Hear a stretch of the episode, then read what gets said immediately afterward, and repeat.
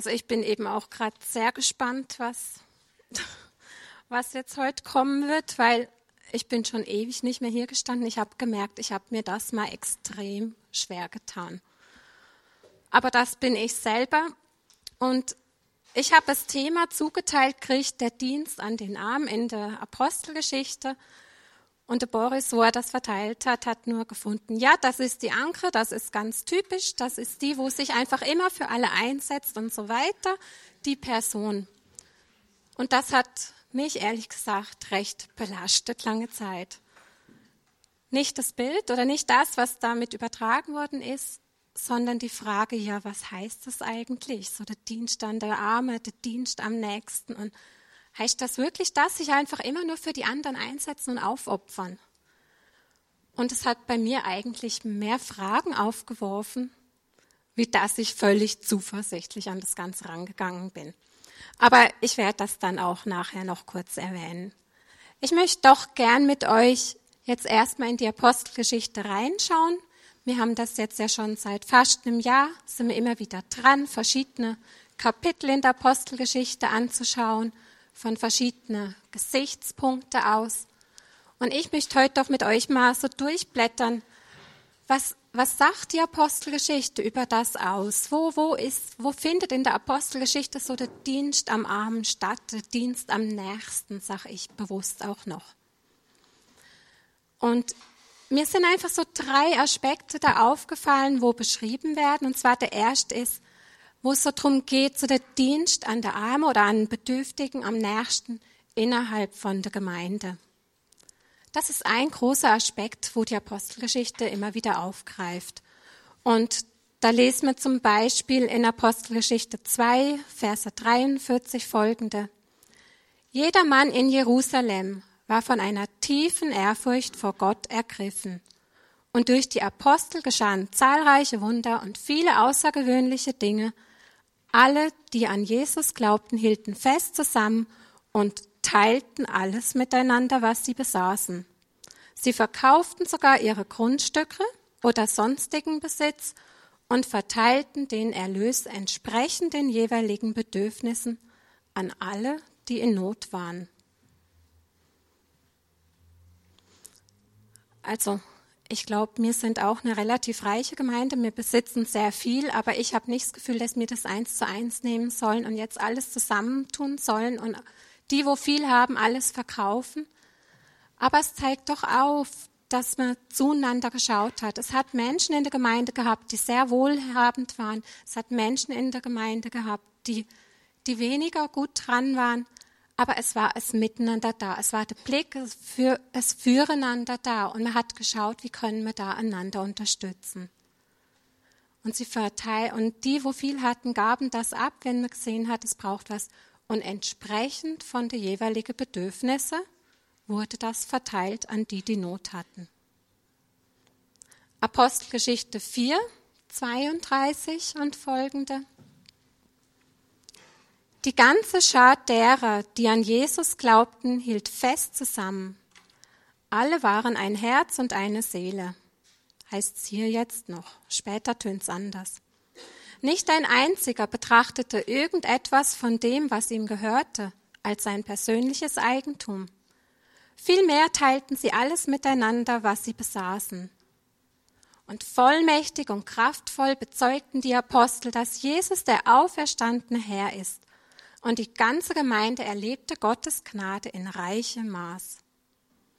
Es gab niemand, unter ihnen auch niemand, der Not leiden musste. Denn wenn die Bedürfnisse es erforderten, verkauften diejenigen, die ein Grundstück oder ein Haus besaßen, ihren Besitz und stellten den Erlös der Gemeinde zur Verfügung, indem sie das Geld vor den Aposteln niederlegten. Und davon wurde dann jedem das zugeteilt, was er nötig hatte eigentlich nochmal dasselbe Gedanke. Man schaut zueinander. Es heißt zwar erst da, sie waren alle ein Herz und eine Seele. Es hat Leute gegeben, oder es heißt eigentlich, es gab unter ihnen auch niemand, der Not leiden musste. Aber das heißt nicht, dass es keinen gab, dem es erstmal nicht gut ging. Es ging darum, dort, wo es jemandem nicht gut ging, dort, wo Bedarf war, dort hat man nachher auch zueinander geschaut. Man hat eben wieder geteilt, das, was nötig war, zugeteilt. Es haben nicht alle gleich viel gehabt. Es ist nicht in dem Sinn der Anspruch dran gewesen, es muss allen tiptop gehen, es müssen alle wohlhabend sein. Es ist der Gedanke gewesen, miteinander, einander zu tragen. Und wir lesen ja dann, oder später, es ist in der Predigt auch mal gesagt worden, ein Kapitel später in Apostelgeschichte 5, nachher von Hananias und Sapphira, wo nachher genau das entgegengesetzte Beispiel ist, oder das Abschreckende. Die haben ihre Sachen verkauft, aber sie haben dann heimlich für sich was behalten, haben es nicht in die Gemeinschaft getan und sind nachher bestraft worden, indem sie beide tot umgefallen sind. Also völlig erschreckend eigentlich. Aber ich denke, es geht da, wenn wir die Texte so hinterfragen, es geht nicht darum, dass wir alles geben müssen, dass wir einfach alles aufgeben müssen, was wir haben, nur für die anderen, sondern es geht darum, aus der Haltung heraus, wie schauen wir zueinander, wie stehen wir füreinander da. Halten wir es zurück oder probieren wir es zu verheimlichen oder wie auch immer. In Apostelgeschichte 6 ist auch noch so ein Punkt, wo es auch darum geht, wie man zueinander geschaut hat, wie das Beispiel, jetzt weniger finanziell, aber ganz praktisch, steht dann im Nebensatz drin, ihr müsst gut zuhören, die Zahl der Jünger wuchs unaufhörlich. Allerdings wurden in dieser Zeit auch Klagen innerhalb der Gemeinde laut, und zwar von Seiten der Jünger, die aus griechischsprachigen Ländern stammten. Sie waren der Meinung, dass ihre Witwen bei der täglichen Versorgung mit Lebensmitteln benachteiligt wurden und beschwerten sich darüber bei den einheimischen Jüngern. Was wir hören, was wir lesen, es hat tatsächlich auch einen praktischen Dienst aneinander gegeben, hat Lebensmittel verteilt, es hat Schutz oder es hat Bedürftige gegeben, hier sind es die Witwen, aber es ist nicht mehr alles so ein Friede und harmonisch, wie man es am Anfang erstmal gehört hat, sondern es hat zu Eifersucht geführt untereinander. Man ist, man hat den Blick auf der anderen gehabt und hat gesehen, hey, die kriegen so viel und mir, wir sind vielleicht noch nicht so lange dabei, aber uns gibt mir gar nichts. Die Gemeinde müssen uns das vorstellen, die ist gewachsen und gewachsen. Es ist multikulturell geworden. Es hat Leute von unterschiedlichen Nationalitäten, Herkünften gehabt. Die Bedürfnisse sind anders gewesen. Es hat so eine Durchmischung gegeben. Und man hat angefangen, sich miteinander zu vergleichen. Das hat zur Eifersucht geführt. Es hat dazu geführt, dass man ja wirklich auch Sachen hinterfragt hat, dass man gefunden hat, das muss doch alles allen gleich gehen. Boris ist letzte Woche auf den Text eingegangen. Ich werde heute immer wieder mal nur ansprechen. Aber es ist, ist es deutlich, es wird sichtbar. Man hat nicht nur finanziell einander unterstützt, die wo nicht so gut betagt waren, sondern man hat auch unter die Hand gegriffen, hat Essen verteilt und so weiter. Und zu der damaligen Zeit, es gab damals noch nicht in dem Sinn so Sozialsystem, wie wir es jetzt heute kennen. Also das ist noch anders gelaufen. Es gab noch keine Sozialhilfe, keine AHV, es gab kein Krankentageld und, und, und, was wir heute hier alles in der Schweiz kennen, was es auch zum Teil sehr schwierig und herausfordernd macht, muss ich sagen. Aber man hat zueinander geschaut. Und es gab schon zur damaligen Zeit, gab es gewisse Sachen, auch außerhalb von den Christen, gerade im Judentum, das, und das basiert auf dem Alten Testament, wirklich auf den Geboten, dass man füreinander da sind, dass man sich der Armen, dass man sich der Schutzbefohlenen, doch der Hilfsbedürftigen annimmt, dass man wirklich zueinander geschaut hat. Und dafür sind die Juden bekannt gewesen. Es gab dort auch schon ein Armen, eine Armenschüssel heißt es. Das sind, das, daraus wurden Lebensmittel, Speisen verteilt an arme Menschen, wo durchgezogen sind. Und das gab es täglich. So wurden die zumindest mit dem nötigsten Essen versorgt. Und für all die, die innerhalb von der Gemeinde, von Jerusalem, von der Stadt, von dem Einzugsgebiet gewohnt hatten, gab es eine wöchentliche Versorgung. Das war die, das sogenannte Armenkorb. Dort wurde Essen verteilt, es wurden Kleider an die Bedürftigen verteilt, aber eigentlich alles wirklich nur fürs Bedürftigste. Nicht, dass jemand nachher im Überfluss steht oder so. Einfach wirklich nur das Dringende, Notwendige zum Überleben. Man hat sich verpflichtet gefühlt gegenseitig. Man hat sich verpflichtet gefühlt, man war vielleicht aufgefordert worden dazu, das zu tun. Wie die Motivation dahinter war, stelle ich jetzt mal noch in Frage, ich weiß es nicht. Aber auch gerade innerhalb von der Gemeinde unter den ersten Christen, man hatte doch das Anliegen, zueinander zu schauen. Ich glaube, das ist uns eigentlich recht vertraut. Es ist eigentlich nichts Neues. Und ich denke, es wird aber ganz unterschiedlich, wenn wir jetzt hier uns interviewen würden gegenseitig oder austauschen würden, sehr unterschiedlich wahrgenommen. Ich denke, die einen sagen, ja, hey, wir geben so viel, wir helfen einander ständig. Ich bin morgen bin ich bei der Nachbarin und habe ihr versprochen zu helfen. Übermorgen habe ich schon mit der anderen Person aus der Gemeinde abgemacht, weil ich weiß, sie brauchen jemanden zum Hüten und so weiter. Oder wir verteilen Geld untereinander, wir greifen einander unter die Arme. Ich glaube, zum Teil funktioniert das. Und doch wird es immer wieder auch Menschen in der Gemeinde geben, die sagen, hey, ja, aber sieht denn niemand, dass mir es dreckig geht, dass ich Hilfe brauche? Und auch hier, glaube ich, merkt man, dass wir wie wirklich aufeinander argwiesen sind. Das Zueinander schauen innerhalb von der Gemeinde ein Punkt in der Apostelgeschichte. Aber es gibt auch einen Blick über die eigene Gemeinde hinaus. Auch das kennen wir. Nämlich, dass man anderen Gemeinden hilft, dass man für andere sammelt. Also der Blick über die eigene Grenze hinaus. Und das ist jetzt eigentlich in dem Bereich, wo wir Apostelgeschichte nicht mehr anschauen wollten. Apostelgeschichte 11. Ich würde es gern trotzdem vorlesen. Während dieser Zeit kamen einige Propheten aus Jerusalem nach Antiochia. Also jetzt befinden wir uns in Antiochia. Einer von ihnen, von den Propheten, ein Mann namens Agabus, wurde vom Geist Gottes dazu gedrängt, vor die Gemeinde zu treten und anzukündigen, dass eine schwere Hungersnot über die ganze Welt hereinbrechen werde. Und dann gibt es so die Anmerkung, wo in der Bibel angehängt ist als Kommentar, was während der Regierungszeit von Kaiser Claudius dann auch tatsächlich hereinbrach. Und da beschlossen die Jünger, als also das hörten, den Geschwistern in Judäa eine Geldspende zukommen zu lassen.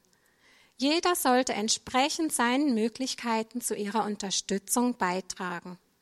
Und das taten sie dann auch. Sie schickten das Geld an die Ältesten der Gemeinde von Jerusalem und Barnabas und Saulus waren die Überbringer. Jetzt geht es also über die eigene Gemeinde hinaus. Und es ist noch nicht offensichtlich, was wirklich der Bedarf ist. Hey, es ist einer, der hat ein prophetisches Wort und hat gesagt, hey, da wird es eine Hungersnot geben, da wird es eine Katastrophe geben. Die werden unsere Hilfe brauchen. Und die Gemeinde fackelt nicht lange und sagt, hey, das, was wir jetzt machen können, wir tragen Geld zusammen und wir geben das denen, wir unterstützen sie. Ich glaube, auch das ist ein Punkt, wo uns wirklich nahe liegt, wo wir schon so oft auch gemacht haben.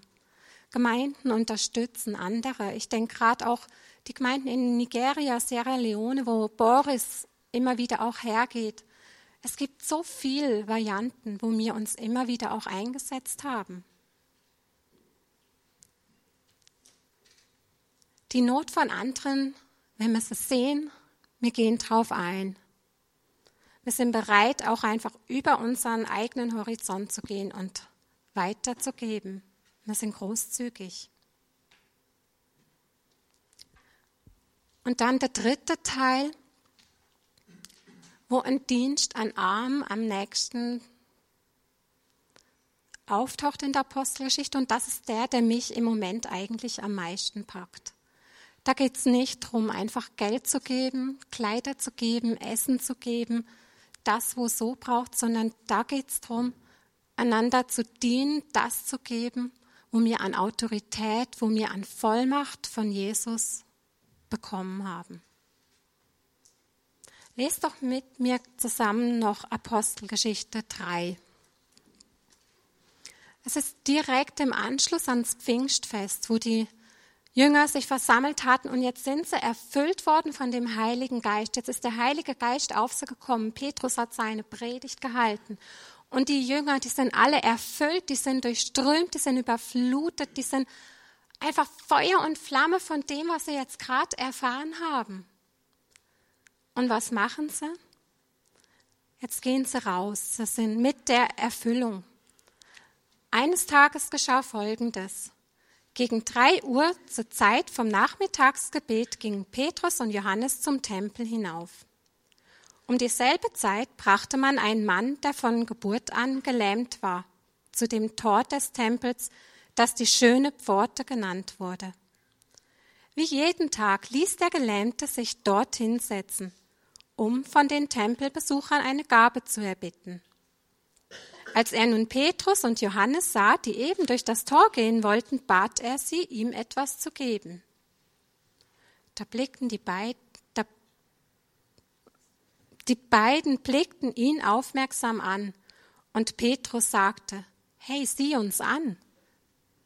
Der Mann sah erwartungsvoll zu ihnen auf. Er hoffte, etwas von ihnen zu bekommen. Da sagte Petrus zu ihm, Silber habe ich nicht und Gold habe ich nicht. Doch was ich habe, das gebe ich dir. Im Namen Jesus von Nazareth, steh auf und geh umher. Mit diesen Worten fasste er ihn bei der rechten Hand und half ihm, sich aufzurichten. Im selben Moment kam Kraft in die Füße des Gelähmten und seine Gelenke wurden fest. Er sprang auf und tatsächlich seine Beine trugen ihn. Er konnte gehen. Der Mann folgte Petrus und Johannes in den inneren Tempelvorhof und immerfort lief er hin und her, hüpfte vor Freude und pries Gott. Und die ganze Menschenmenge, die sich dort aufhielt, wurde auf ihn aufmerksam.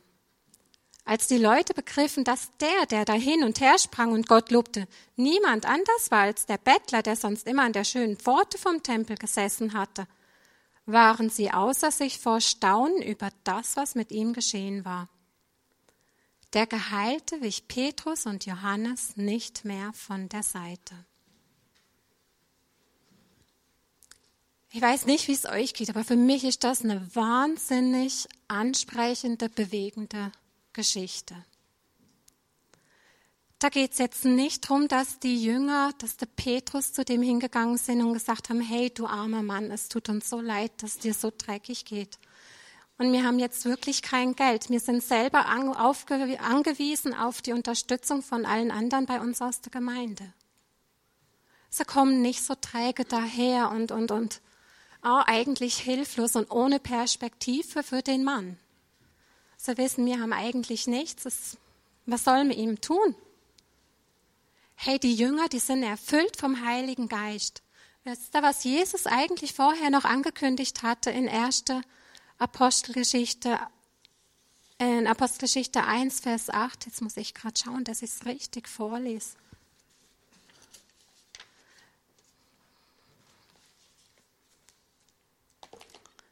Der Auftrag, wo Jesus schon gesagt hatte, was kommen wird, da sagt er, aber wenn der Heilige Geist auf euch herabkommt, werdet ihr mit seiner Kraft ausgerüstet werden. Und das wird euch dazu befähigen, meine Zeugen zu sein in Jerusalem, in ganz Judäa und Samaria und überall sonst auf der Welt. Selbst in der entferntesten Gegenden. Hey, jetzt ist die, ist die Kraft vom Heiligen Geist auf die Jünger gekommen. Und die Jünger, die gehen aufrecht dorthin die sind nicht jetzt einfach vor den Kopf geschlagen und wissen nicht, was sie tun sollen. Die Jünger sind gepackt von der Heilsbotschaft von Jesus. Hey, Jesus, den müsst ihr kennenlernen, den brauchen wir, den, das ist der einzigste Weg zu Gott. Der hat selbst, der Tod hat er besiegt, der hat allen geholfen an, er kann einfach alles.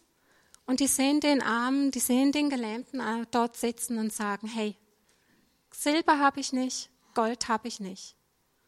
Aber ich habe was anderes, was ich dir geben kann. Und das gebe ich dir, weil du die Hand ausstreckst und danach fragst. Im Namen von Jesus Christus von Nazareth, steh du da jetzt auf und geh. Eine ganz andere Art von, vom Dienst am Nächsten. Nicht einfach nur ein bisschen über den Kopf streicheln und sagen, hey, komm, das kommt schon wieder gut.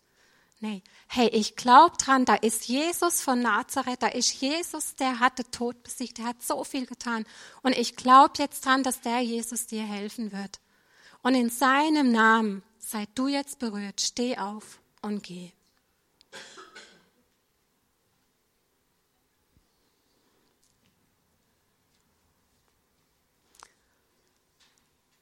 Der Gelähmte ist nicht plötzlich reich geworden. Der Wunsch, die Sehnsucht, die der Gelähmte hat oder den Wunsch, wo er hat, als er da gesessen ist, die winzige Hoffnung, dass er ein paar Münzen in die Hand gedrückt, gedrückt bekommt für den Tag, vielleicht um noch was Zusätzliches sich für den Tag zu kaufen zu können. Nicht nur das Essen, wo er schon für die Woche verteilt kriegt hat, weil es ihm schlecht geht. Hat jetzt so viel mehr gekriegt.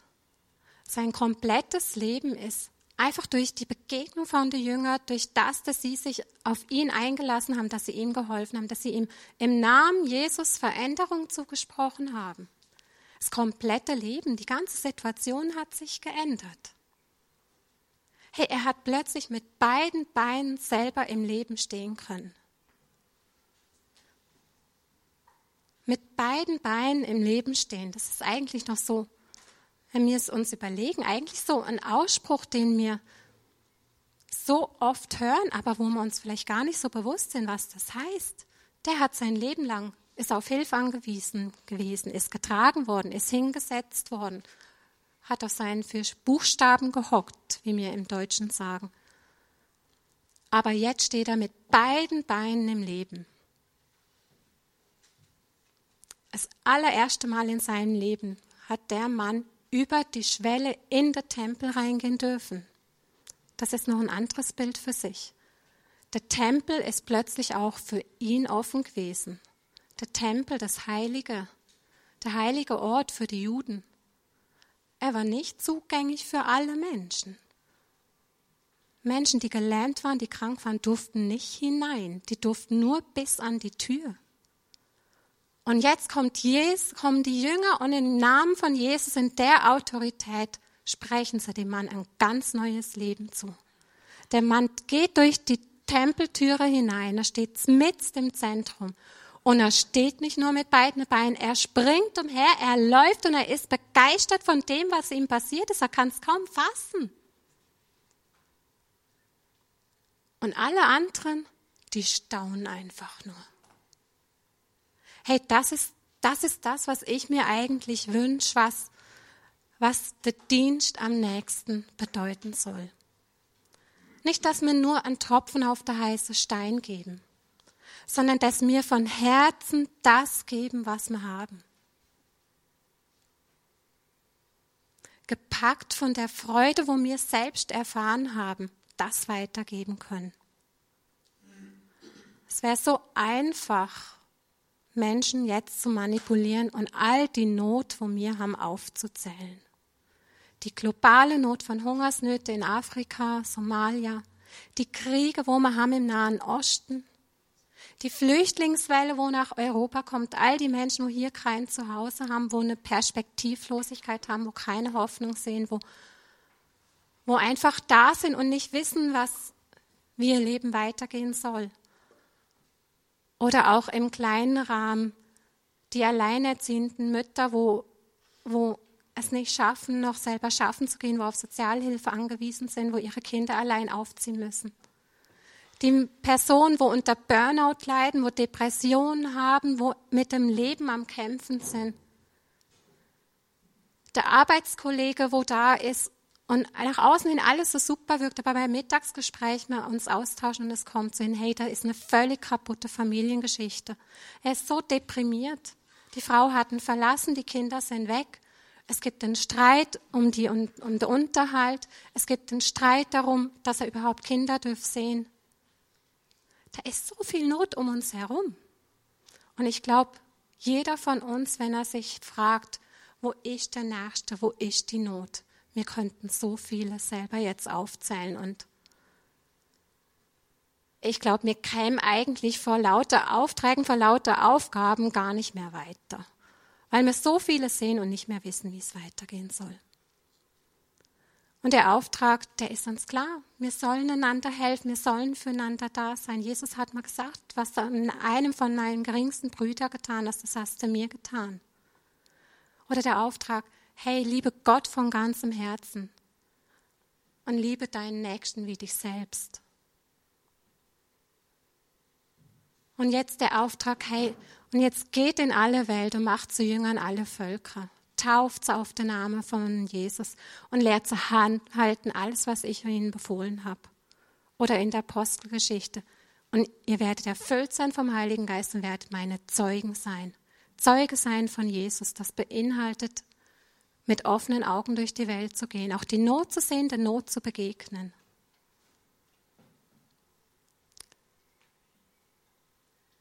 Mir geht es jetzt nicht darum, zu schauen, hey, Gebe ich all das, was ich habe? Bin ich denn überhaupt bereit, alles zu machen, was ich auch nur kann? Ich glaube, das ist eben gerade der falsche Ansatz und das ist das, was mich ebenso herausgefordert hat, wo ich den Titel gehört habe vor der Predigt, wo ich erstmal Angst hatte, geht es jetzt wieder darum, huh, was müssen wir alles machen, was müssen wir alles tun. Der Auftrag ist uns klar. Ich habe einfach selber so manchmal das Gefühl, dass mir es nicht mehr einfach als Auftrag sehen, sondern schon fast als eine Pflicht. Wir müssen. Wir müssen einander helfen. Wir müssen dies, wir müssen jenes. Das macht doch einen guten Christen aus und wir laufen wie Gefahr einfach in so eine Werkgerechtigkeit, in so eine in so einen Aktivismus reinzukommen und wir machen es einfach nur noch aus lauter gutem Willen, aus lauter Mitmenschlichkeit, aus dem Gefühl, wir müssen. Aber das, was wir machen, ist das wirklich unser Auftrag?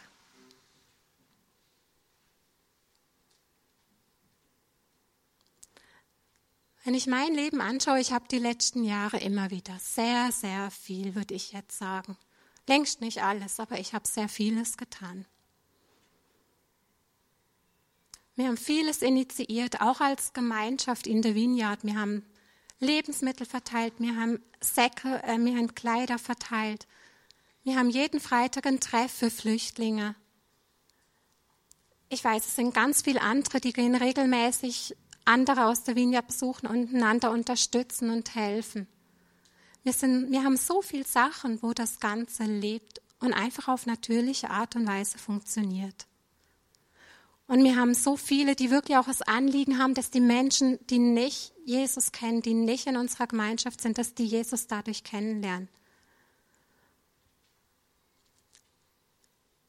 Und mir ist es Anliegen oder das ist so mein Eindruck gewesen, dass wir uns wirklich fragen, hey Jesus, was ist dein Auftrag?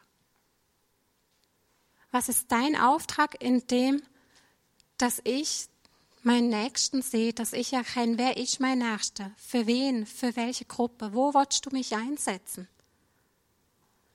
Aber vielleicht sind es nicht fünf, sechs, sieben, acht Personen oder Gruppen. Vielleicht wird es plötzlich nur eine Person, wo ich plötzlich merke, hey, da, da will Jesus wirklich, dass ich mich einsetze.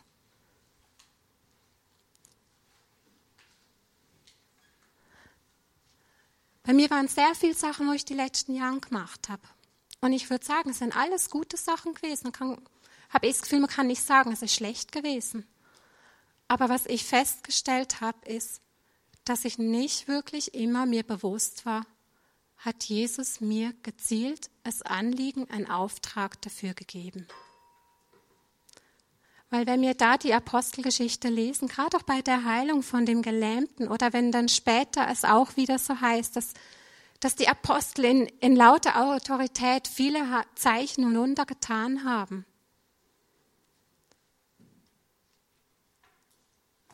Dort ist was passiert, da hat es wirklich Auswirkungen gehabt. Und ich glaube dran, weil ich glaube einfach wirklich dran, dass dort, wo Jesus einen klaren Auftrag für uns hat, dann wird es Auswirkungen haben, dann wird es Frucht bringen, dann wird es was bewirken. Und es soll nicht darum gehen, dass wir uns verausgaben, so vieles tun und machen, einfach um unser Gewissen zu besänftigen oder um ein guter Christ nach außen zu sein, sondern das Ziel ist doch, dass Menschen Jesus dadurch kennenlernen, ihm begegnen. Dass Menschen lebensverändernd getroffen werden.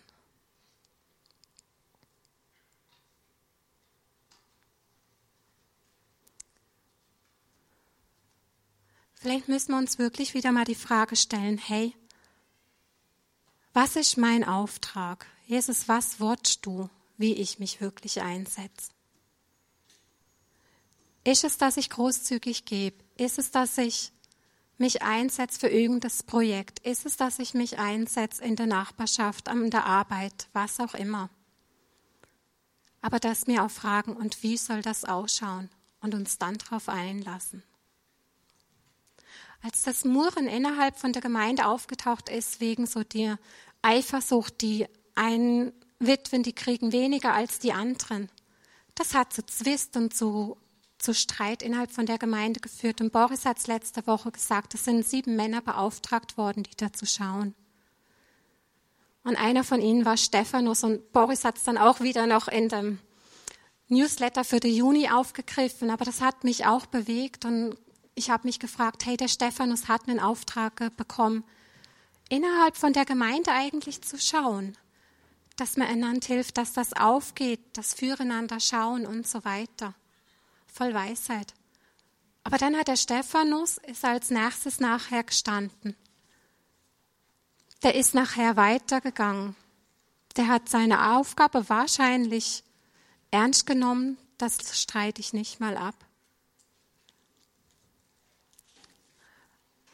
Aber da heißt es nachher in Vers 8 im sechsten Kapitel von ihm, von Gottes Gnade geleitet und mit seiner Kraft erfüllt, vollbrachte Stephanus unter der Bevölkerung große Wunder und außergewöhnliche Dinge.